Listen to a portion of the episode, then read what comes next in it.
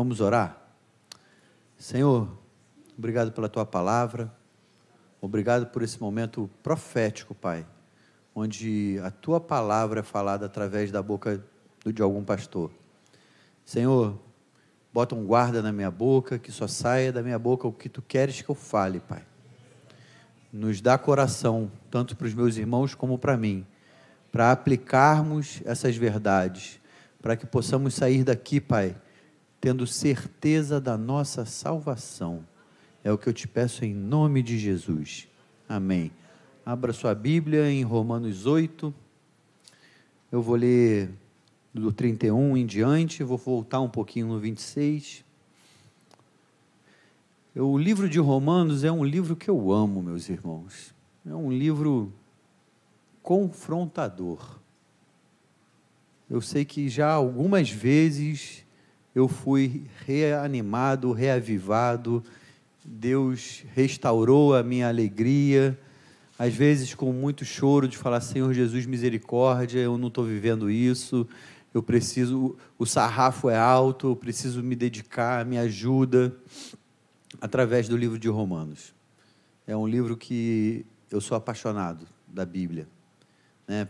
pela sua intensidade, pela maneira que ele traz o Evangelho. E o Romanos 8 é um texto lindo, irmãos, um texto que fala da nossa salvação. Eu vou começar lendo a partir do 31. É um texto que fala, né, para que a gente tenha certeza da nossa salvação. Quantas vezes, irmãos, novo convertido, o Satanás coloca isso na nossa cabeça e a gente pensa assim: será que eu sou salvo mesmo? Ah, isso eu só vou saber no céu. A gente ouve muito isso de quem está na classe de batismo. Né? E um dos nossos maiores patrimônios, irmãos, é a certeza da salvação. É saber que eu sou salvo, que o Senhor Jesus me comprou com alto preço. E isso faz toda a diferença. Não é porque eu sou salvo pela graça que eu posso viver de qualquer maneira, porque os frutos mostram que você realmente foi alcançado pela graça, né? Os frutos que você dá. E esse texto ele vem falando um pouco disso. Ele vem é, como se fosse um um estatuto, algo que fala assim: olha, você pode ter certeza da sua salvação. Se você às vezes tem dúvida da sua salvação, se às vezes você duvida da sua salvação por causa da sua humanidade, eu queria que você prestasse atenção e se apegasse nessas verdades que nós vamos ler aqui. Versículo 31 começa assim: Que diremos então à vista dessas coisas? Se Deus é por nós, quem será contra nós? Mas ele está falando de algo que ele já passou do texto, né? Que diremos à vista dessas coisas? Então, o, que, que ele está dizendo? Do que, que ele tá, tra, tra, está tratando aqui? Versículo 26. Também o Espírito, semelhantemente, nos assiste em nossa fraqueza porque não sabemos orar como convém. Mas o mesmo Espírito intercede por nós sobremaneira com gemidos inexprimíveis. Irmão, que a gente não sabe orar como convém, eu acho que a gente tem certeza disso.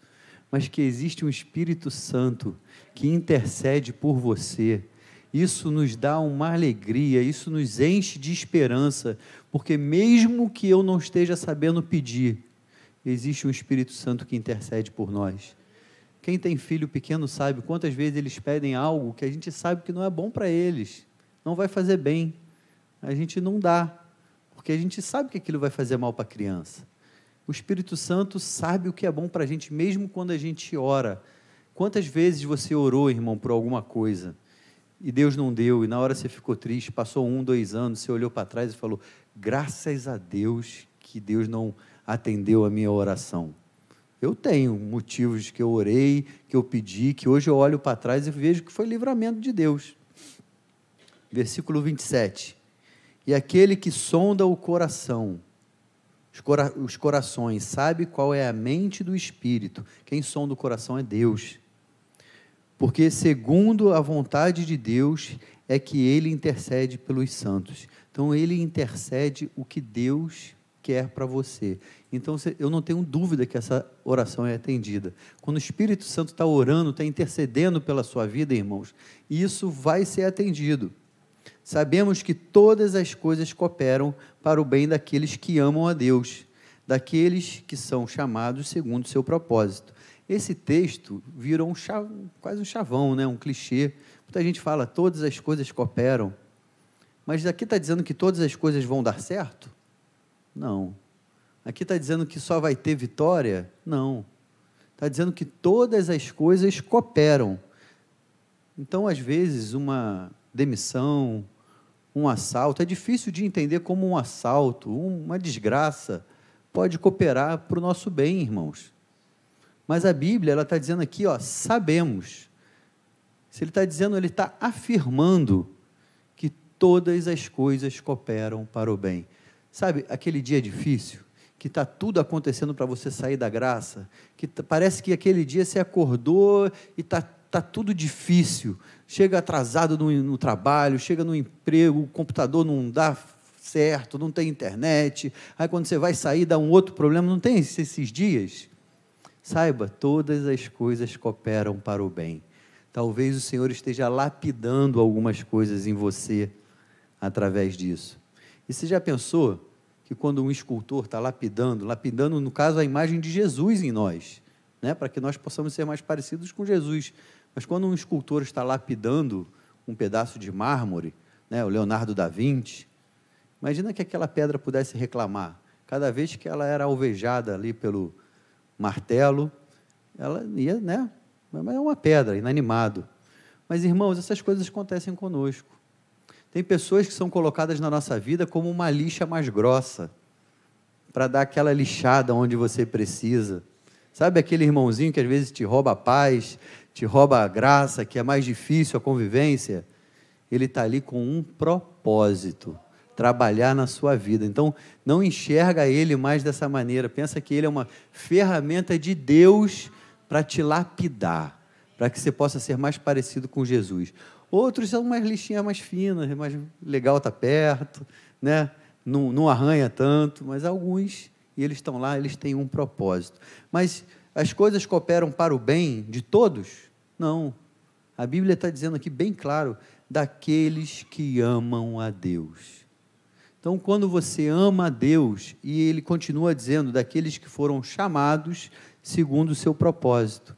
Quando você está andando no propósito de Deus para a sua vida e você ama Deus, saiba, nada foge do controle de Deus.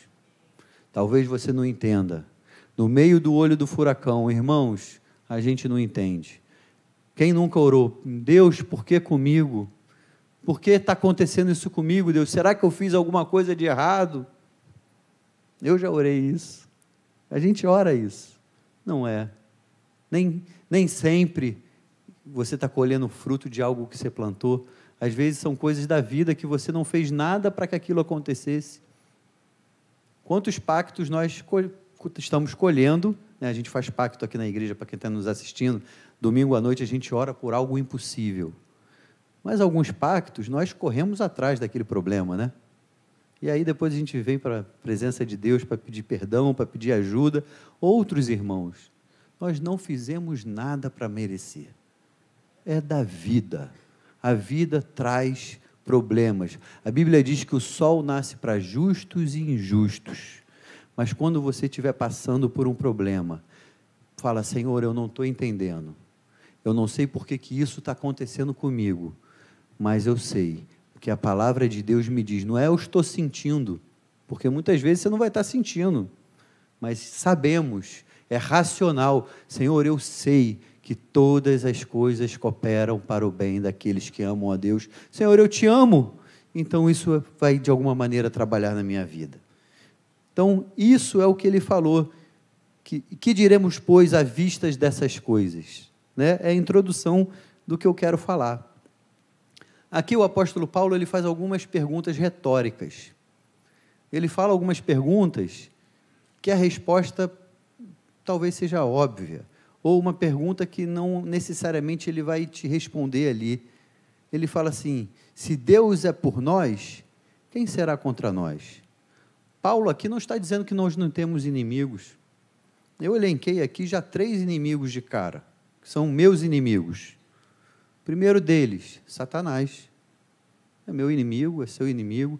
Ele tentou Jesus no deserto. Por que, que você acha que você ia passar ileso dessa? Né? Se ele teve a audácia de tentar o Salvador, por que, que ele não vai fazer isso com você e comigo? O mundo, a sociedade, a sociedade de alguma maneira nos persegue. Você quer viver uma vida de santidade? Saiba, a sociedade vai te perseguir. Você não precisa mais hoje em dia ser necessariamente jovem para sofrer isso. Talvez os jovens sintam mais isso, mas a sociedade persegue os nossos conceitos, persegue na ideologia, no que cremos, no que acreditamos, e tenta jogar, descredibilizar o que somos e cremos. Isso é papel do mundo, é nosso inimigo. Não ache que vai ser diferente.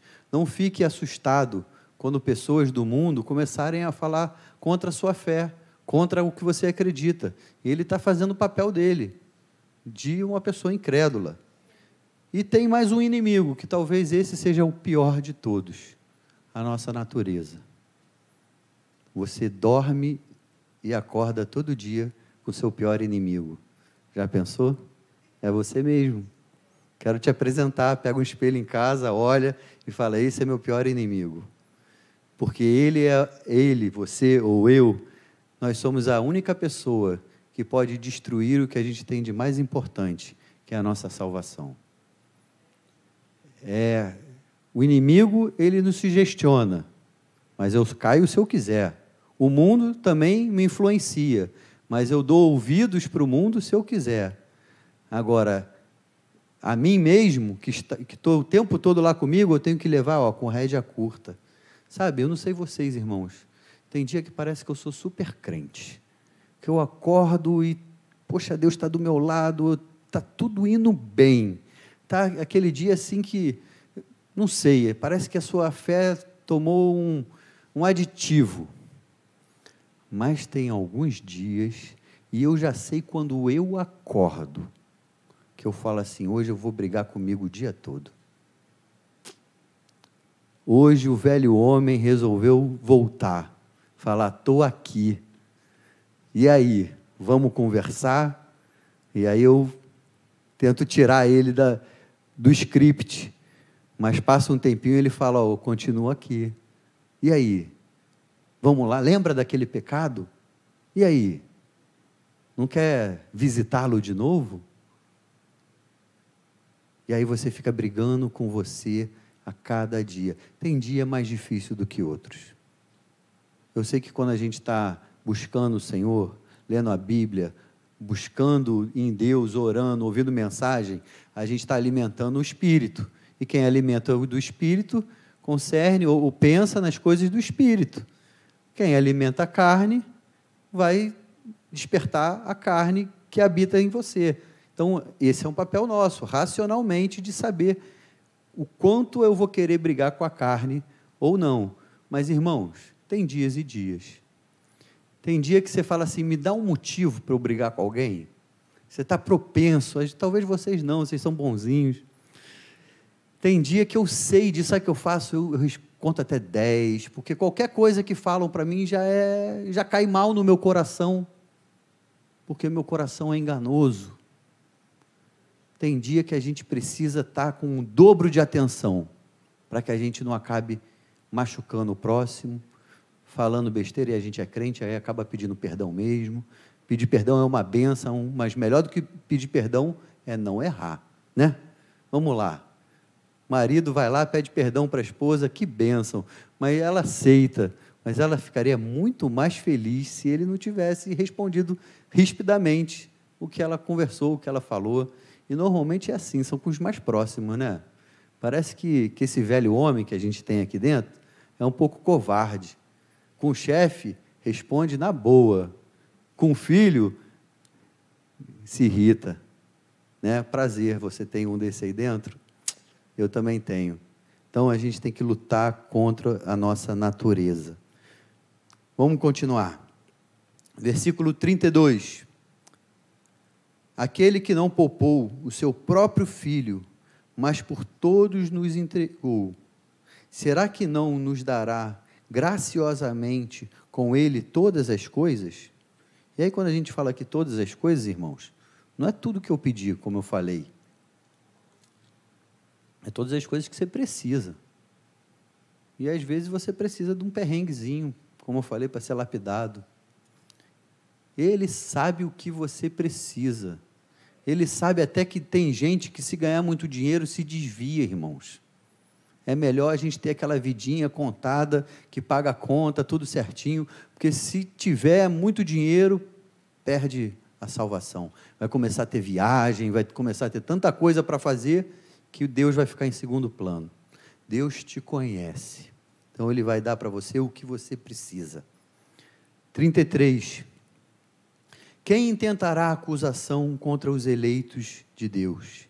É Deus que nos justifica. Irmãos, você não é salvo pelas suas boas obras, nós não somos salvos porque somos bonzinhos. Existiu alguém que pagou um preço por mim e por você.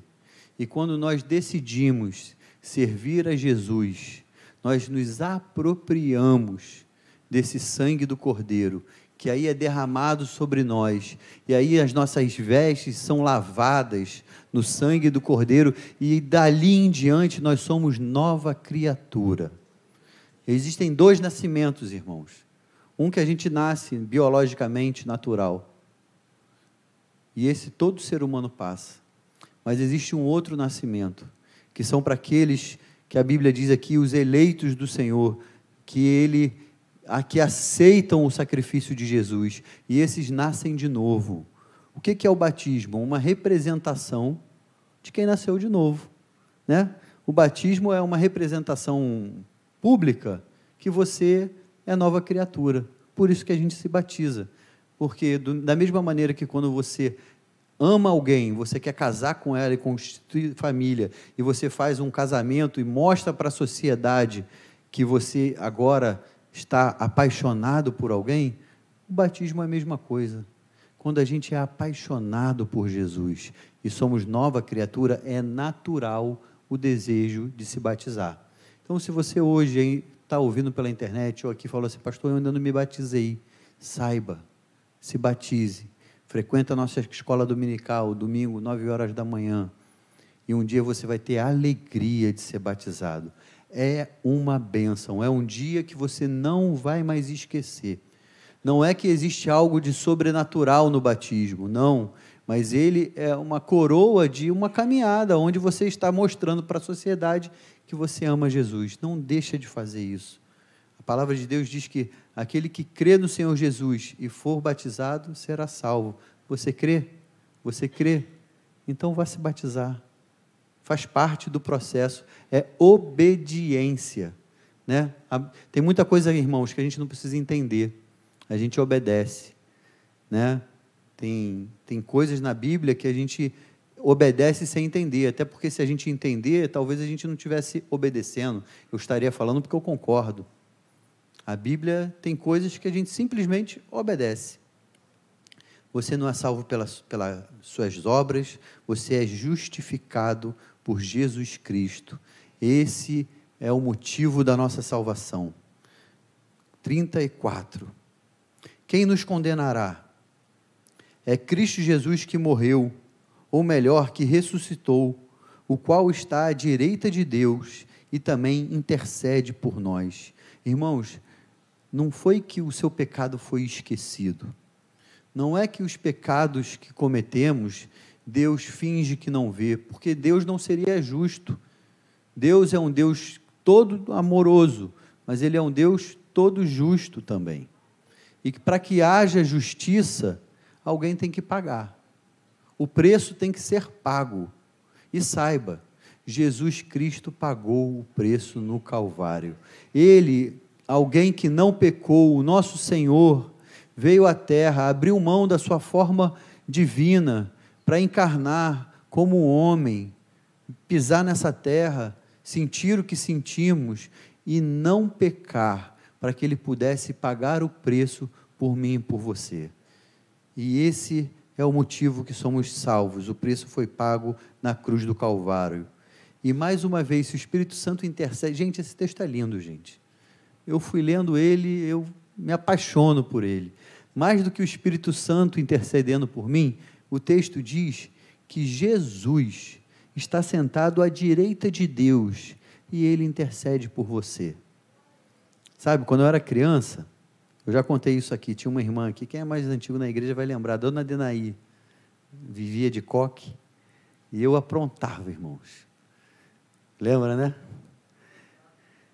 E, e aí, quantas vezes ela intercedeu por mim, porque eu tinha aprontado, quarta-feira, culto na ABI, e aí eu sabia que quando meu pai chegasse em casa, eu ia ser disciplinado.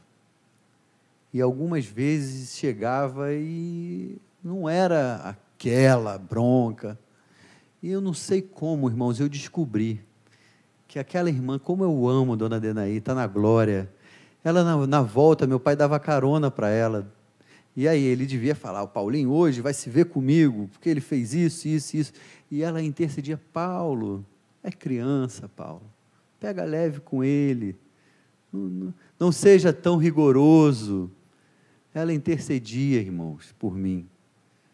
Se eu lembro com esse carinho, com esse amor dessa irmã, vocês imaginam o que, que não é ter o Senhor Jesus ao lado de Deus intercedendo por você, falando assim: Deus, teu filho, ele vacilou, mas eu dá mais uma chance para ele, cuida dele. O nó que está intercedendo para a gente aqui, e até esse texto ele fala de uma, um linguajar um pouco jurídico, né? de condenação, absolvição, justificação, são termos talvez dos advogados, mas você tem alguém que está intercedendo ao sumo juiz por você. O Espírito Santo que habita em você está intercedendo. E do lado do Pai está Jesus Cristo intercedendo. Então, uma dupla intercessão pela sua vida. Aleluia, irmãos. Glória a Deus. Versículo 35. Por isso cantamos essa música. Irmãos, eu pergunto para vocês: quem nos separará do amor de Deus? E o apóstolo Paulo vem falando: será que tribulação, angústia, ou perseguição, ou fome, ou nudez, ou perigo, ou espada podem me separar do amor de Deus? Tribulação, irmãos, são problemas da vida, são problemas externos. Todos nós passamos por elas. Angústias são problemas da alma. Já não tem muito a ver com o mundo exterior, tem a ver com o que acontece aqui dentro. Tem dia que eu estou angustiado e eu falo, esposa, hoje eu estou. Ela tem algum motivo? Não. Alguns dias a gente acorda mais angustiado. A gente tem que falar: ó, oh, minha alma, descansa descansa em Deus, tem que se lembrar das verdades da Bíblia, mas nem essa angústia, você que tem depressão, você que às vezes está em casa ouvindo e se acha que acha não, está passando por um momento de depressão, ter se sentido é, menos, isso não pode te separar do amor de Deus.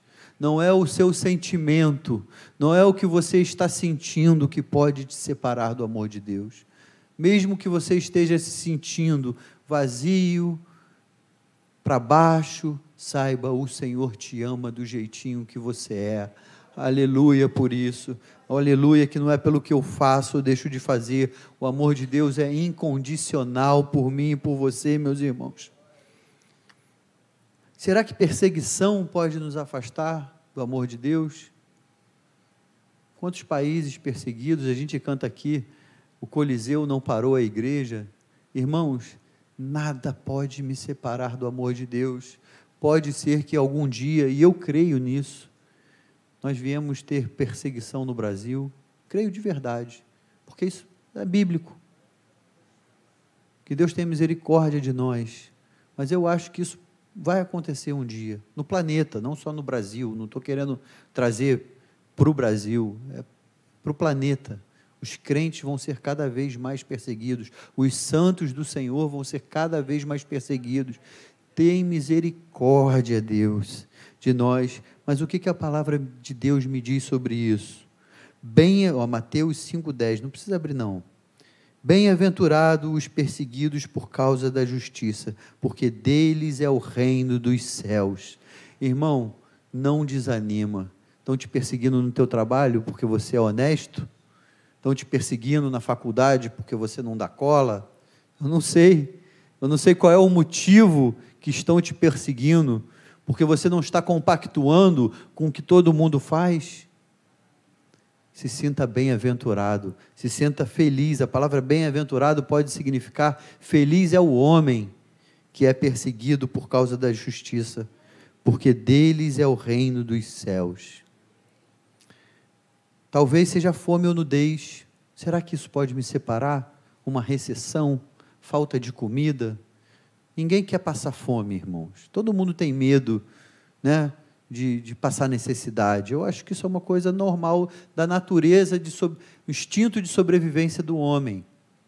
Mas saiba, nem a fome, nem a nudez pode te separar do amor de Deus. E Paulo estava falando isso aqui porque ele tinha sido preso. Ele sabia o que é passar fome, ele sabia o que era passar frio. Irmãos, nem isso afastou Paulo do amor, da consciência que ele era amado por Deus. Eu não quero passar por isso, eu sei que vocês também não. Mas se porventura um dia vier uma perseguição, de alguma maneira nós formos perseguidos a esse nível, saiba, Deus não te abandonou. Deus continua contigo, Ele te ama e Ele está ao seu lado, e todas as coisas cooperam para o bem daqueles que amam a Deus. Aleluia. Será que perigo ou espada a violência, irmãos, eu reconheço que eu sou meio medroso com violência, já fui assaltado algumas vezes. A gente vai ficando meio traumatizado, não sei se essa é bem a palavra. Todo mundo que é carioca pensa antes de sair na rua, tira o relógio. Você vê, eu tenho um laptop que virou desktop, não sai do escritório. Era para ser um computador portátil, fica na mesa, porque a gente tem medo da violência. Também é natural, mas a gente não pode deixar essa, esse medo da violência, me, me deixar me afastar do amor de Deus. Irmãos, quantas pessoas deixam de vir à igreja por causa da violência? Eu, olha, eu vou falar, eu profetizo hoje aqui, ó, todos vocês que vieram à igreja, ninguém vai ser assaltado em nome de Jesus. Vocês vão voltar para casa e vai dar tudo certo, porque mesmo que isso aconteça, o Senhor continua me amando mas você veio à igreja, você rompeu com esse medo, você rompeu com essa incerteza que é natural de quem mora numa grande cidade como o Rio de Janeiro, mas você sabe que nada pode te afastar do amor de Deus. Aleluia. Eu vou pular o 36, vamos para o 37. Em todas estas coisas, porém, somos mais que vencedores por meio daquele que nos amou. Irmãos, esse texto é usado erradamente. Né? Quando a gente vê o 36 que diz que por amor a ti somos entregues à morte continuamente.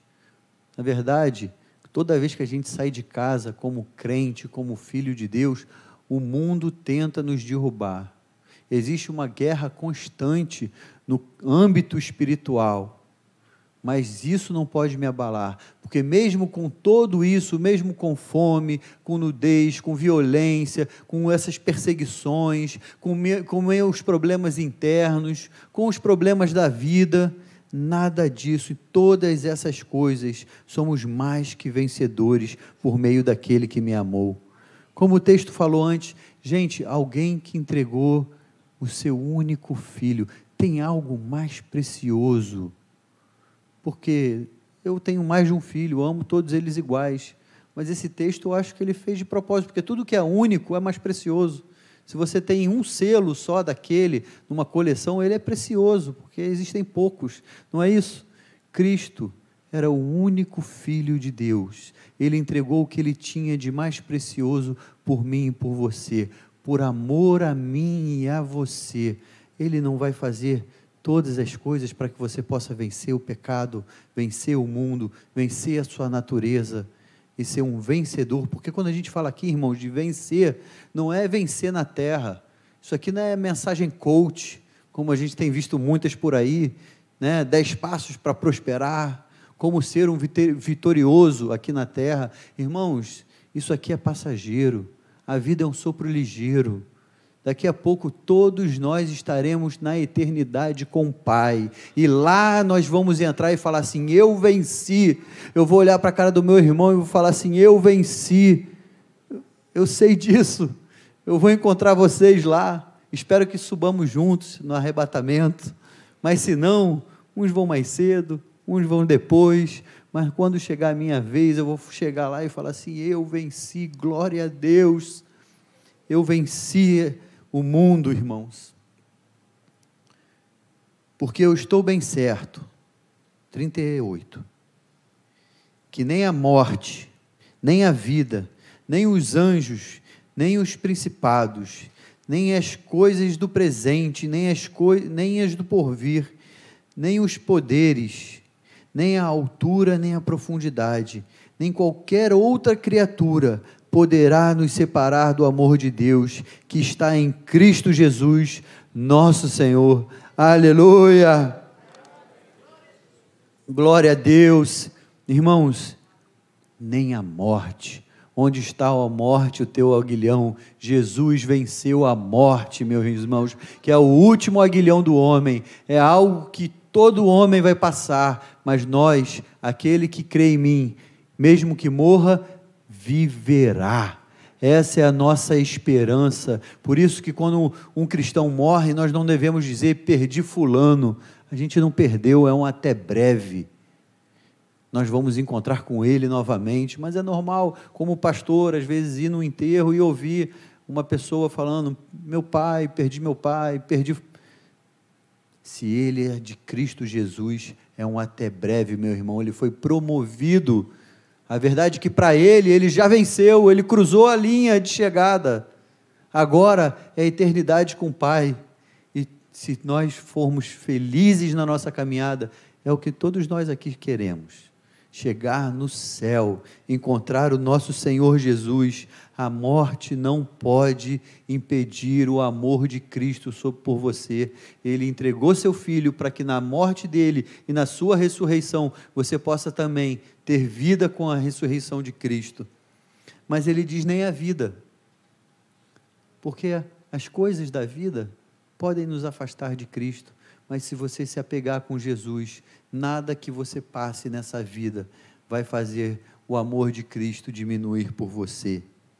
E aqui, se ele fala de coisas do mundo natural, morte e vida, do nosso mundo, são aspectos do nosso mundo, ele agora fala sobre anjos e principados, são coisas do mundo espiritual. Quando fala que anjos, nós sabemos, são anjos caídos, são demônios, e, e existem hierarquia, como existe no céu, anjos, querubins, serafins, também existe isso no mundo espiritual do lado de Satanás. E nem esses anjos, esses soldadinhos, ou os principados, pode te afastar do amor de Deus. Ele pode vir te oprimir, te tentar te levar, vir te sugestionar, mas saiba, você está arraigado no, no, sangue de Jesus na cruz. Nada que ele faça pode te afastar do amor de Deus. Nem as coisas do presente, nem do porvir. Aqui ele já fala de uma dimensão de tempo. Nós, como seres humanos, somos seres finitos. Existem, existe um tempo, um cronos para todos nós esse tempo não pode me afastar do amor de Deus. E as coisas do porvir, da eternidade, não vão me afastar do amor de Deus. Nem poderes. Irmãos, não há poder na terra. Não há governo estabelecido, não há ideologia, não há nada que pode te afastar do amor de Deus. É por isso que o povo de Deus é tão perseguido. Irmãos, você prende uma pessoa, bota ele preso e ele continua louvando a Deus. Você tira dele a Bíblia, ele continua louvando a Deus. Você tira dele tudo e ele continua louvando a Deus. Isso intriga o mundo. Isso intriga os filósofos, os pensadores, porque nada que faz com crente você afasta ele do amor de Deus. Pelo contrário, quanto mais a gente está passando, às vezes, por, por dificuldades, a gente se aproxima mais de Deus. A gente corre, dobra o joelho e ora mais, e busca mais, e clama mais, porque a gente sabe que ali é onde a gente encontra refúgio para a nossa alma. Depois ele fala da dimensão do espaço nem altura, nem profundidade. Eu acho que Paulo aqui não tinha palavras, não tinha conhecimento para falar da dimensão que nós temos hoje do espaço, do que é, o que são as galáxias, o que, é a Terra, como então nem nada o mais alto possível e nem na sua maior profundeza vai poder te afastar do amor de Deus. Nem qualquer criatura, nada que foi criado no universo pode te afastar do amor de Deus. Irmãos, você tem noção de que de que alicerce é esse o amor de Deus? Nós não podemos duvidar que Deus nos ama. Nós não podemos sair daqui com dúvida que eu sou amado por Deus, que Deus me ama, apesar de mim. Eu não tenho nenhum valor, mas Ele me amou. Ele me amou primeiro, Ele estendeu a mão para mim, eu só respondi a esse ato de amor que ele teve por mim. E finalizando, irmãos, então, nada, nada poderá nos separar do amor de Deus que está em Cristo Jesus. Se você tiver arraigado, preso, juntinho com Jesus, nada vai te separar do amor de Deus. A chave para nossa salvação é Jesus Cristo. Saiba disso, não existe mais nada é Jesus Cristo. Se agarre com essa verdade. Creia em Cristo. Viva ao lado de Jesus, que nada vai roubar a tua salvação. A sua salvação foi conquistada na cruz do Calvário, não porque eu fiz algo, porque Ele, o justo, fez, e agora a gente só tem que fazer isso, andar juntinho de Jesus. Irmãos, você é salvo porque um justo te justificou. Nós não somos justificados por nós mesmos. Existe alguém, Jesus o justo, que te justificou. Que hoje você possa sair daqui com certeza da sua salvação. Mas, pastor, eu ainda tenho coisa para acertar. Tem mesmo, eu também. Todos nós temos. Enquanto estivermos presos nesse corpo humano, vamos brigar com a nossa carne. Mas nós temos uma decisão Todo dia eu posso escolher. Deus nos deu livre-arbítrio. Nenhuma tentação é maior do que você pode suportar. Você pode levar a sua carne juntinha na cruz do Calvário e ter certeza que Deus vai honrar essa sua postura. Amém? Eu não vou fazer apelo, mas eu vou orar por todos nós. Se porventura alguém entrou hoje aqui com dúvida da sua salvação. Se alguém entrou aqui hoje achando que seus pecados são grandes demais, você não conhece esse Deus. Ele é maior do que o seu pecado. Ele é maior do que tudo de errado que você já possa ter feito. A única coisa que você precisa é decidir caminhar com Ele, junto dele e Ele vai honrar e vai te transformar e vai te lapidar para que a gente possa ser parecido com o nosso irmão mais velho, que é Jesus Cristo. Você precisa disso? Eu preciso disso. Se é com você, fique de pé no seu lugar. Vamos orar? Aleluia. Senhor, muito obrigado, Pai. Obrigado pelo preço que foi pago lá na cruz Obrigado por essa porção da tua palavra tão preciosa, que nos dá certeza da nossa salvação.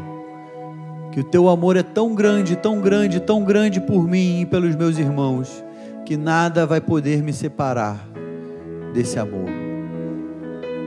Amor em forma de gente que veio à terra como Cristo Jesus, pagou o preço que eu não tinha condição de pagar, me comprou com o preço mais alto que tem, Jesus, que é o preço de sangue, o sangue de um justo, para que hoje nós possamos aqui entrar na tua presença, adorar o teu nome, bendizer o teu nome, porque somos lavados e remidos no sangue de Jesus. Senhor, nós te agradecemos, Pai, por tão grande salvação. Nós te agradecemos, Pai, porque entendemos é maravilhosamente maior do que tudo que eu podia fazer. Eu posso aceitar, Pai, viver essa vida nova, transformada, Pai, remida no teu sangue. Senhor, não deixa que o inimigo roube essa verdade dos nossos corações. Que a gente possa, Pai, internalizar o que foi dito aqui hoje e ter certeza da nossa salvação. salvação não é um sentimento, Pai. A salvação é algo que eu tenho racionalmente certeza. Deus pagou o preço, eu sou salvo na cruz do Calvário. Jesus, nós tomamos posse dessa salvação. Mas também, Senhor, nós nos comprometemos de viver de maneira digna de quem foi salvo, de quem foi resgatado, Pai, para que através das nossas vidas outras pessoas possam olhar para nós e desejar o mesmo Deus e servir ao mesmo Deus. Pai, faz isso em mim, faz isso nos meus irmãos. Que a gente possa sair hoje aqui, Pai, com essa certeza na fé de que fomos comprados pelo sangue de Jesus e que vamos viver de uma maneira para transformar as pessoas que estão próximos de nós. Ouve a nossa oração, ouve o nosso clamor, é o que eu te peço em nome de Jesus.